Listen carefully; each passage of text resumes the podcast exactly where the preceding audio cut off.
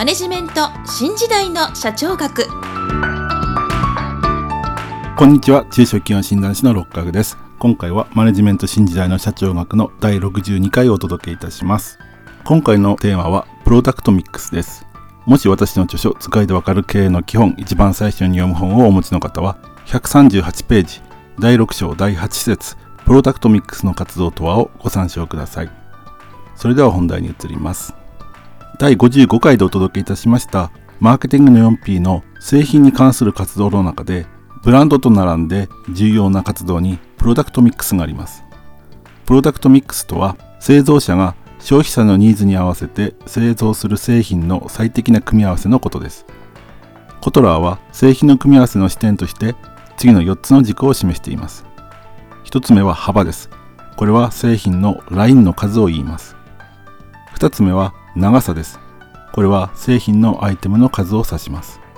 3つ目は深さです。これは製品の種類の数を指します。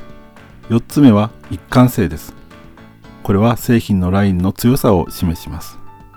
これを具体的にサントリーの製品を例に見てみたいと思います。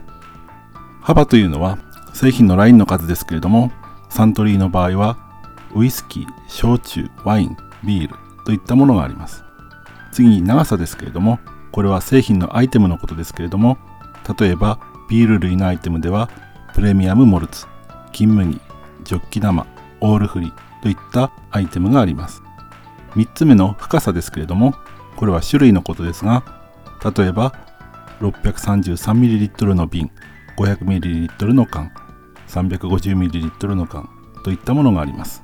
4つ目の一貫性ですけれども、これは酒類、清涼飲料水を幅広く製造または輸入しているといったものですサントリーは大手市場メーカーであることから幅広く長く深く全方位的に製品を揃えることが最適なプロダクトミックスと言えます特に一貫性についてはサントリーが昭和38年にビールの製造を始めたことが挙げられます酒造メーカーとしてウイスキーやワインは納品できてもビールを卸売業者や飲食店に納品できないことは取引を避けられがちなためサントリーにとっては不利に働く。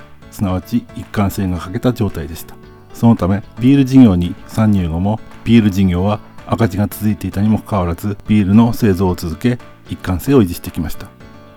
ただしサントリーのビール事業は参入から45年を経て平成20年に黒字化しています。